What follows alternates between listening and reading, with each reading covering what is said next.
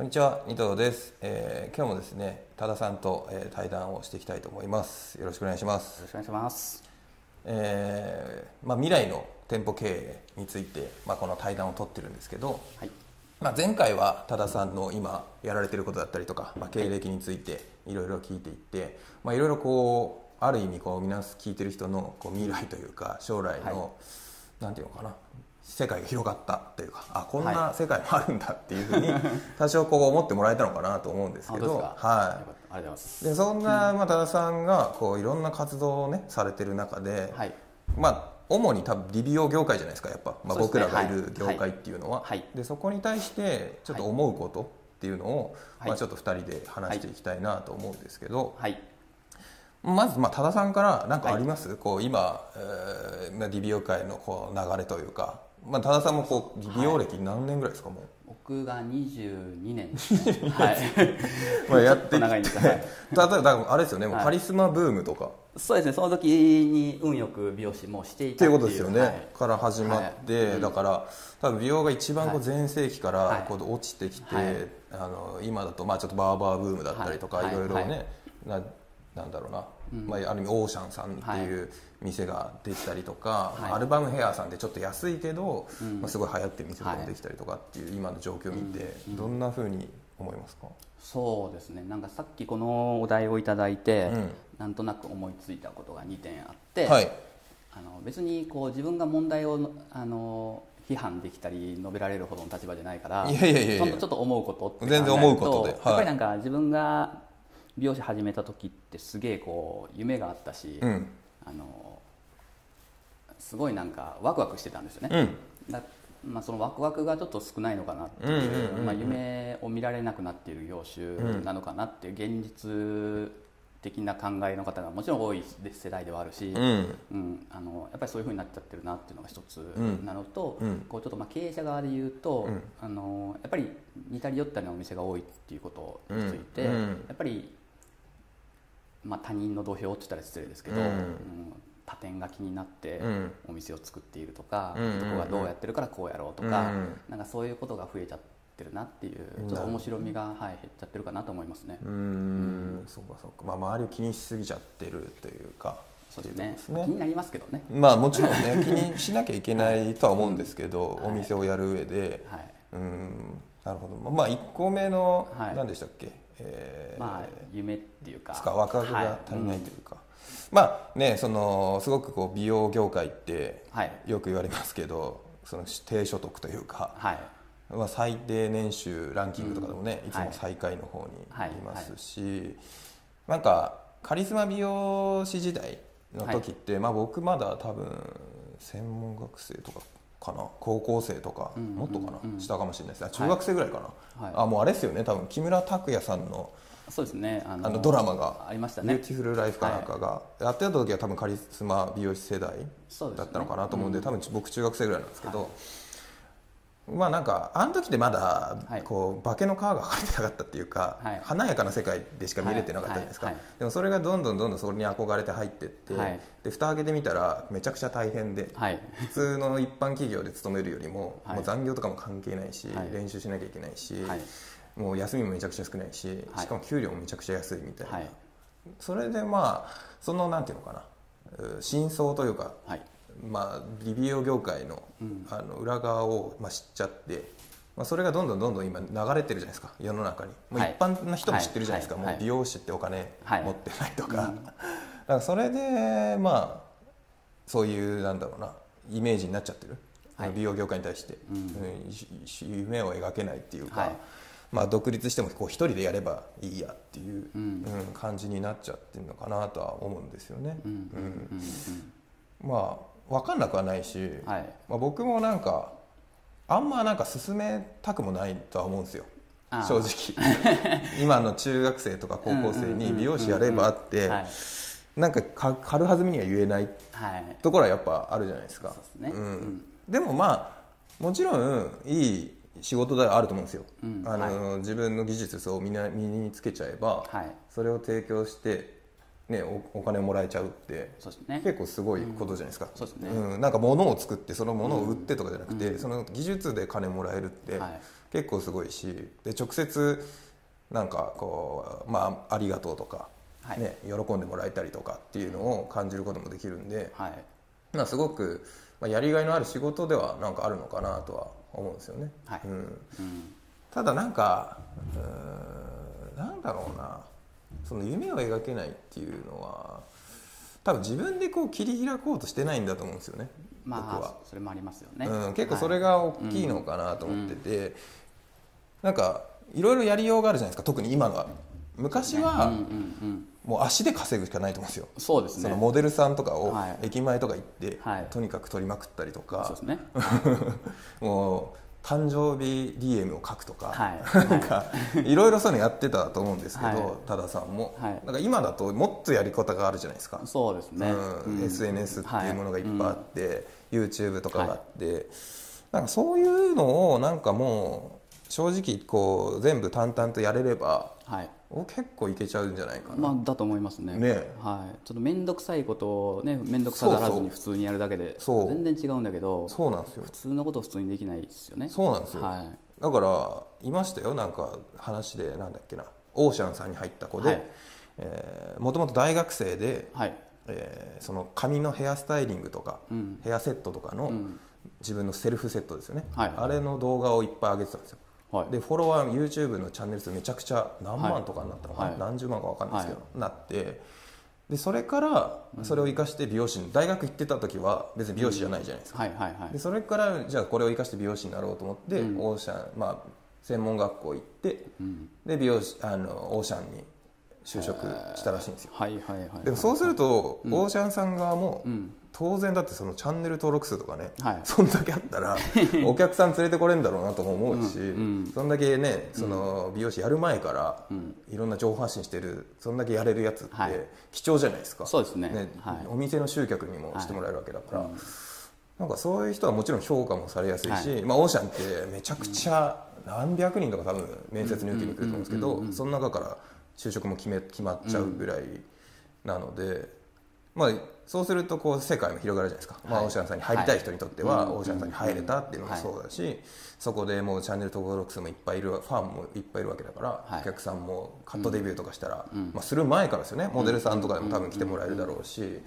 まあ、いろんなこう世界が広がっていくのかなとは思うんですよね。そうですね。うん、だからなんか、結構いろいろ今やれることをいろいろ考えて今やっちゃえば僕はこう将来結構広がってくるんじゃないかなとそうですよね。すよね。うん、なんかその目指す時ってやっぱりすげえこう美容師になりたいとか、まあ別にネイリストでも、うん。なんだろうま松井でも全然何でもいいんですけど、うん。やっぱそれになりたくてこう始めていて、うん。まあ、美容師なんて得意ですけどあの国家資格いるので、うん。まあ、美容学校というのは絶対に必要、まあ、うん。美容師もそうですよね。うん。うん、っていう中であの、まあ、例えば親が美容師やってうん。美容室やっててもその引かれたレールであの始めた人っていうのも、まあ、多少はいるとは思うんですけども、大体の人が多分自分で選んでるはずなんですよ。そうですね。の職業をうん。なりたいって自分で思って、まあ、自で分の家がね美容師であってもそうですよね。美容室だってもね,、自分で選んでますもんね。そうですね、ん。もう決められた過程っていうよりかはやっぱりこううん。なりたくてなったはずっていう,、そうですよね。やっぱその根本が崩れるのがやっぱり嫌で、やっぱりやりたくて始めたんだからうん。やろうよそっていうとこですよね、うそうなんですよ。それがなんかやっぱりこう会社の、まあ、うんお店のやり方だとかどうこうでぶち当たったりとか、うん。いろんなことに縮こまったりとかして、うん。自分から行動を取れなくなっちゃってる人が多すぎる。そうなんですよね。はい。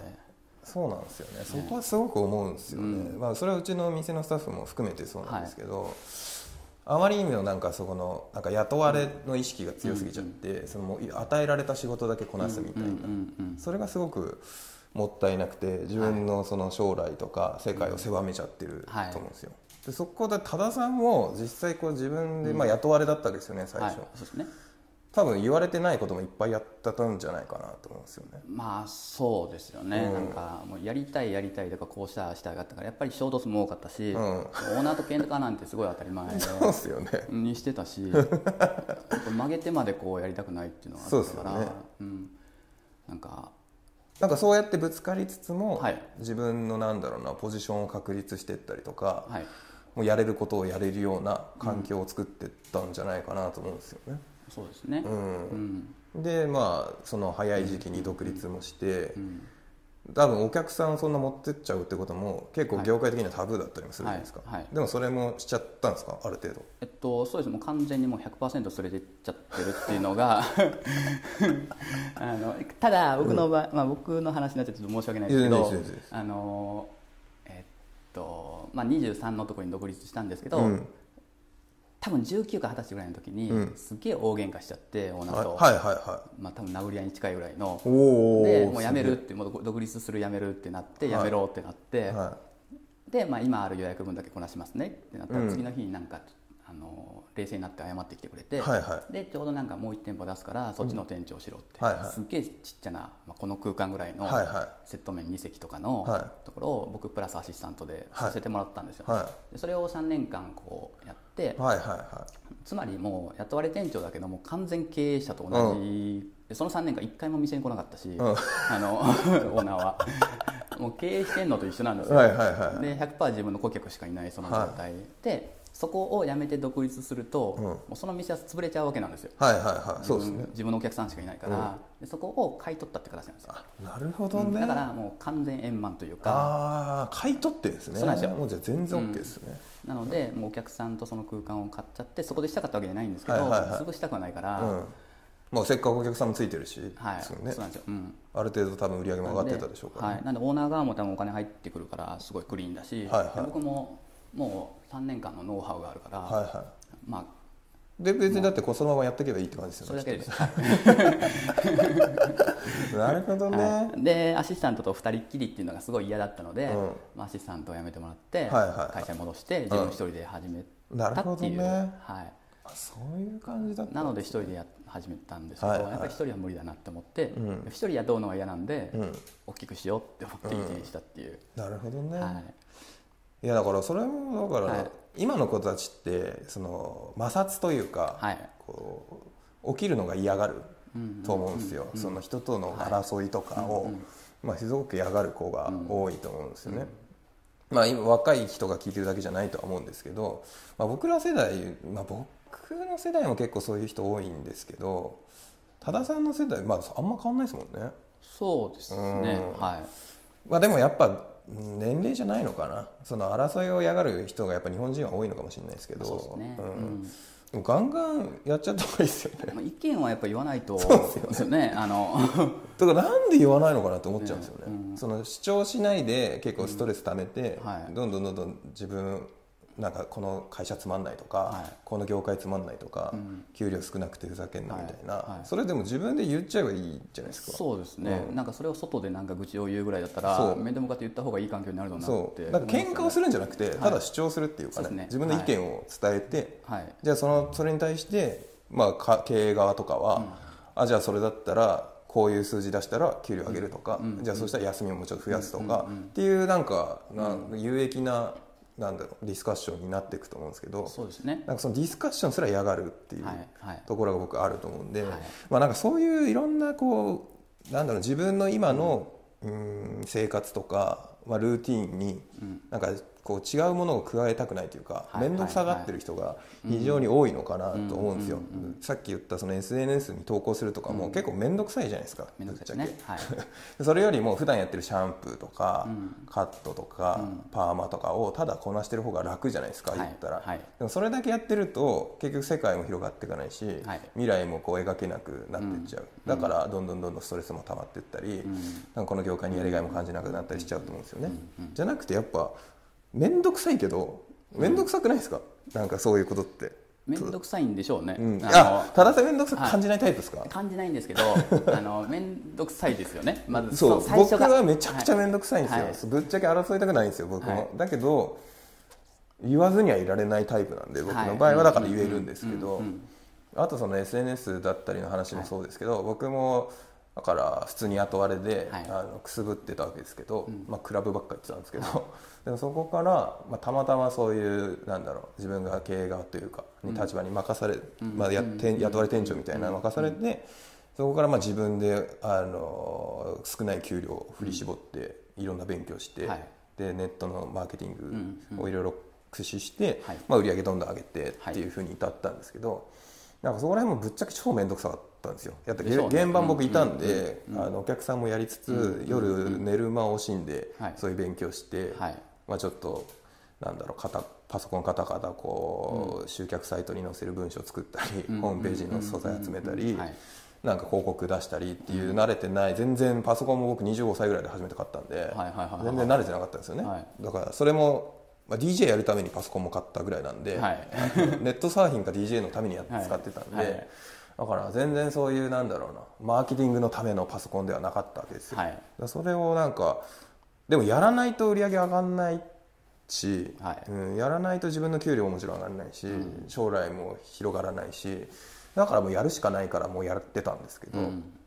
なんかそういったことから逃げちゃう人が非常に多いのかなっていう。そうですね。ですよね、うん。うん。まあ僕はでも面倒くさいけどもうやるしかないからやってたんです、うん。でも多田さんは結構やれちゃうタイプなんいやけどその逆逆に僕二藤さんにすごい興味があったっていうのが、はいはいはい。そのじゃあマーケティングってうんうんうんはどっちかというと外注しちゃう方なんで、はいはいはいはいはい。あの面倒くさい。ってうんうんもちろんもちろんもちろんもちろんもちろん。いう勉強までしようなんてか思わなかったし、はいはいはやっぱ自分がすごい現場人間だったから、うんその集客のためのこととか、うん。技術のためのこととかっていうのは面倒くさがらずにこうやれたけど、はいはいはい。やっぱりちょっとその専門的じゃないことっていうのをうん勉強してるそこがすげえなっていうのがあったですね。あはいうんでも面倒くさいですよ。面倒くさいですけど、やんなきゃいけないことはもうやるしかないですよね、うん、なんか僕そこしかなかったんで、僕の場合はなんか技術も何もなかったので、じゃあ勝つとしたらそのマーケティングで、がやっぱ店舗ってできてないなってなんとなく思ってて、はい。で僕もチラシとか巻いてたんで,、はい。でもチラシでもあんま効果なかったし、じゃあやっぱ今ウェブなんだろうなネットなんだろうな、自分もなんか店探す時検索したりするしなとか、なんかのサイト見るしなっていうのでじゃあネットに力入れてみようと、まあ、やったことなかったんでそこをやるしかない、それしかないってなんか思ってて、まあ、たまたまそこやっただけなんですけど、はいはい。うん、でもなんかやっぱもうちょっとこう、まあ、多田さんだって別にウェブマーケティングは、ね外注したかもしれないですけど、でもそこに関しては多分、はい。ウェブやんなきゃいけないと思ったから多分、はい。そういうプロに外注したんだと思いますし、はいじゃあその他のお店とどう差別化するかっていうところで、はい。そのまあ、自社ビル建てたりとか、まあ、なんかいろいろやってきたと思うんで、なんかちょっとこう、まあ、面倒くさいこともやろうよっていう、うん、それが先をこう将来を広げていくのかなと思うんで。うん、なんかそこら辺をねちょっと聞いてる方読んでる方はやってもらえるといいんじゃないかなとは思うんですけどね。ね、なんか楽しいこととか面白いことをやりたいがために、うん、そ面倒くさいことが必要ね。そう。本当そう思うんですよね、うん。だって今の美容景品作ってるのだって、まあ楽しいですかそれ？全然楽しかったですね。あてかまあ全然やっぱり店舗業せっかく接客業は楽しいですよね。そうですよね。なんかありがとうってこう面と向かって言ってくれるってなんかうん。綺麗事じゃなくてやっぱり嬉しいですよね、で僕はなんかやっぱ多田さんとかってやっぱ作品を作るっていうのもなるじゃないですか、はい。はい。あのヘアスタイルを作るとかも多分楽しいタイプだと思うんで、そういうなんか充実感とかをね、はい。あの店舗業とかって得られやすいと思うんですけど、はい。まあ、結構ねこう美容商品を作るとかって地道な作業っていうかね、まあそうですよね。見えないですね。そうですよね、はい。うん。でもなんかそれだって今後の将来のためだったりってわけですもんね、そうですね、今やりたいこととかこう自分が次やってみたいなと思うことって次々やっぱ出てきちゃうじゃないですか、そうですよね。そのうん、でやっぱりこう、まあ、一人とか夫婦でされていてとかってちっちゃな美容師とかっていっぱいあって、うん。僕も初めはそれだったんですけど、うん。それを一生なんてできないと思って、うん。もう1年ちょっとで辞めちゃったんですけど、うん。そのやり方は、で例えばもう一生ラーメン作ってる人もいるわけじゃないですか、もう頑固なラーメン屋でそれはそれですごいことだしうん。面倒くさいこと多分ずーっとやってるんですよねそれはね、うん。みんなやってるわけなんで、ん。で僕はやっぱ楽しいことをやりたいっていうのが、はいはい。だから次々いろんなことやっちゃって、はいはい。その楽しいことにはやっぱ面倒くさいことがひくっついてくるから、うん。すごいなんか夜な夜なパソコン僕も触るし、ね。はい、だってお店をこう作るのだって結構多田さんのお店で僕、まあ、あんまり僕自分のクライアントとか相談に来た人の店でめっちゃかっこいいなとかってあんま思ったことないですけど、うん。でも多田さんの店は本当おしゃれであのなんつうのかなセンスを感じるわけですよね。ありがとうございます、はい。はいまあ、ちょっとなんか上からみたいなあれなんですけど。でもそれもうでご自身で結構デザインとかはい。されてるって言ってたじゃないですか、そうですね。れも楽しいとは思うんですよ。多田さん自身楽しくてやってると思うんですけど、でも面倒くさいじゃないですかその表裏一体っていうか、まあそうですね、はい、自分で絵を描いたりとか、なんだそれをこう業者さんに指定したりとか、自分でどっかから仕入れてきたりとか、だってなんか LA とか行って仕入れたりとかなんかね。してますしてますしてま すもんね。はい、はい。パリ行ったりとかね、そのデザインのソースを集めるためにっていうか、はいそれもだって楽しいとは思うけど面倒くさかったりもするわけじゃないですか、まあそうですね、うん。うん。でもそういうことをやるからこそ、まあ、高松でね、はい。こうナンバーワンの店になれたりとかこういう9店舗出せたりとかはい。してると思うんで、そこら辺はちょっともう今だったらやれることいっぱいあると思うんで個人でも、うんそうですね。ん。うん。厄介頑張ってほしいなとは思いますけどね。であともう一つあのー何でしたっけ？まあ他人の土俵でってそうですね。周りの目を気にしすぎちゃうっていうところですよね。うん。まあねそれはありますよね。ありますね、うん。なんかうん何なんなのかな。まあでもそれもうん僕らの業界は特にそれは、理美容業界は特に感じると思うんですけど、結局それもなんかこう店がまあうまくいってなかったりとか、はいまあ、もっとこう売り上げ上げたいとか思った時に、うんその周りがじゃあ何をやって売り上げ上げてんのかとか、はい。どういう技術を取り入れてんのかとか、でまた情報もいろいろ入ってくるじゃないですか。ディーラーからとか、周りの同じはい。業種、同じ業種からとか、こういう今、はい。なんか宿毛矯正の薬剤がどうのとか、はい。パーマがどうのとか、はい。カラーがどうのって。でそれをなんか、まあ、気にしすぎちゃってんのかなとは思うんですよね。うんそうですね、うん。でそれをまあ取り入れたりとか練習したりとか、あの仕入れたりとか、はい。っていうことを別になんか悪いことではないとは思うんですけど、でも結果なんか同じような店がになっちゃうとは思うんですよねうん。僕が見てて、うん。うん。周りを気にすることによって気にしすぎちゃうことによって、結局同じような店になっちゃう、だってねどっかの店で流行ってることを取り入れても結局同じことになっちゃうじゃないですかそれ。そうですね。うん、それがいろん、どこでもそれをね取り入れるようになっちゃうと、うんうんうん。どこも同じようなあの技術になっちゃって、はい。なんか差別化できないっていうか、うんそれ多田さんの店の場合ってどんな感じなんですか？そこらいや僕の発端がまあそういうことを全然気にしていなかったので、うん。あのまあ、でもやっぱり商材とかはあの僕もやっぱ技術者、まあ、もしてる、まあ、今もまだ多少はしてるんで、はいはい。なんで薬剤とかも気になるし、うんうん。やっぱりこういいものを揃えたいっていうのはすごい、まあ、それは自分のやるものことのクオリティを上げるためっていうのとお客さんのためでもあるからやっぱりずっと探し続ける必要はあるんですけど、ね。うん、なんかそれをじゃあ変えたからってお客さんが増えるだとか、うん。あのそれをで打ち出したからって売り上げ上がるとかそういうわけじゃないじゃないですか、はいはいはいはいそれはもう内部のことでしかないから、うん。結局なんか自分のファンだとかお店のファンっていうのを増やすことの方が大事なことであって、はうん。やっぱり人と人の人対人のねうん。やっぱり、まあ、商売というか、うん。あのなので、うん。うん。やっぱ人を集める人に好かれる、ん。うん。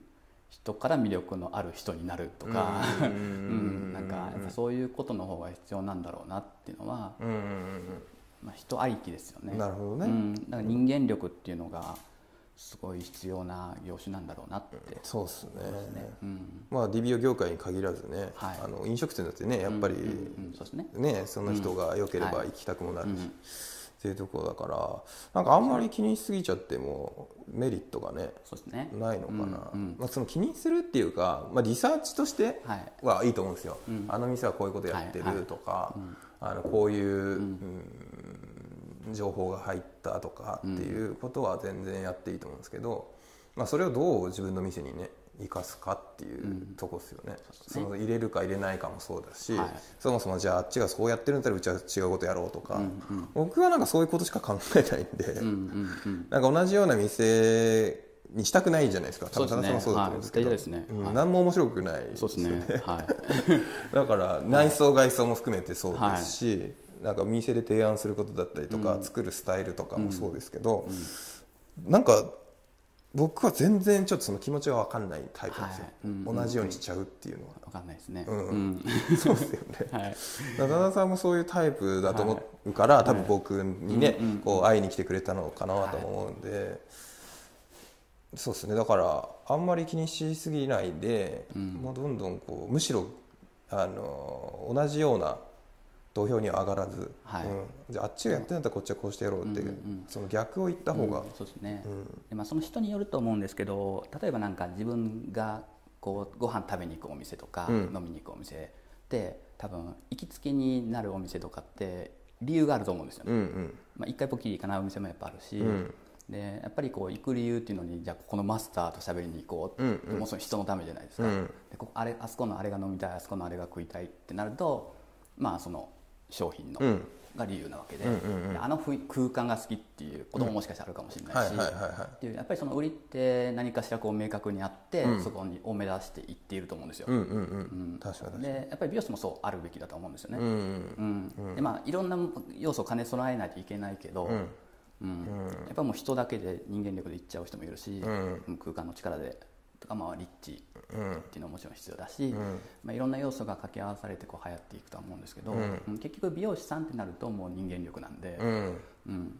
でまあ、今だと SNS もすごいあるからカラーがうまいだとかどうこうでこれで尖ってるとか打ち出すことも可能だし、うんやっぱりそういう明確な理由があって、うん。人って来ていると思うから、うん。うん。やっぱなんかこう異業種じゃないけどそういうホテルだとか、飲食店とか行くとなんか面白いですね、うんうんうんなんか感じますよね。ここもう一回行こうとか、ここはもう行かないなっていうのにやっぱり理由があるっていうか、うんうん。うん。なるほどね。うん。まあそこではい。まあだから同じ業種を見てるだけじゃなくて、そういうまあホテルとかもそうだし、うんうんまあいろんな業種見てなんでここに自分が行きたくもう一回行きたくなるのかとか、うん。はい。まあそういうところをまあリサーチというか気にした方がむしろいいんじゃないかね、なんか理由は絶対ね絶対あるからうのが、うん。でもやっぱその、まあ、美容個人でやってるんですとしたら、まあ、そのやっぱ人間力っていうところですよね。そうですね、うん。うん絶対的に必要ですよね。そうですよね、ううん。んじゃあそこをもっと磨く。だからそこはやっぱ自分他の人気にすることなくてだから自分がどういうものを好きなのかとか、うんどういう技術が好きなのかとか、はどういうスタイルを生み出したいのかとか、その自分のカルチャーだったりとかセンスとか、まあ、そういうところをどんどんどんどんこう磨いていって、もう自分というものをね作り上げちゃった方がいいのかなって思うんでね。ですすよね。うん。でなんかまあいろいろ多分その今ってすごはい。いこう情報過多な時代になっちゃってる、はい。情報社会になっちゃってるから、もうすごくいろんな情報が来ちゃうじゃないですか、そのはいそうですね。SNS で開けば、はい。あいつがなんか賞取ったやら、はい。あの売り上げこんな上げたとか、はなんかこんな給料もらったとか、はい。海外行ってるとか、はい。こんな高級なもの買ったとか,、からそれが見ちゃうからすごく気になっちゃうんだと思うんですよ。でもそれも、うん、でもなんかぶっちゃけ裏側はどうなのかもよくわかんないし、まあね。表面だけの情報なんで。いいことしか書かないですから、ね、そうそうそうまあ僕もそうですけど、うん。はい。だからそこはあんまり気にしすぎちゃっても はい。しょうがないですよね、はい。と思ってて、うん。はい。でそれも結局自分が何もやってないから気になっちゃう。はいと思うんですよ、僕は、うんうん。だからそんなことよりも、まあ、それはそれででも自分は自分で、うん。その自分にフォーカスして今やれることを粛々と淡々とやって今自分ってものをこう磨くなり、自分がやれることをやるっていうことを突き詰めていけばその周りなんて気にならなくなるとそうですね。思うんですよ、それをやってないし、その自分の店の環境を変えようともしてないしその自分で何もしてないから周りが気になっちゃうと僕は思ってるんで。もうちょっとなんか自分にフォーカスしてね、うんうん。いろいろやっていく方がいいんじゃないのかなとは思いますけどね。はい。はい。ということで、はい。あのちょっと真面目な話に、ね、第2回目はなっちゃったんですけども、まあ、リビオ業界に対して、はい。えーまあ、飲飲食業界とかいろんな店舗業界にもね多少は参考になるんじゃないかなと思うんですけども、まあ、それについて話してきました。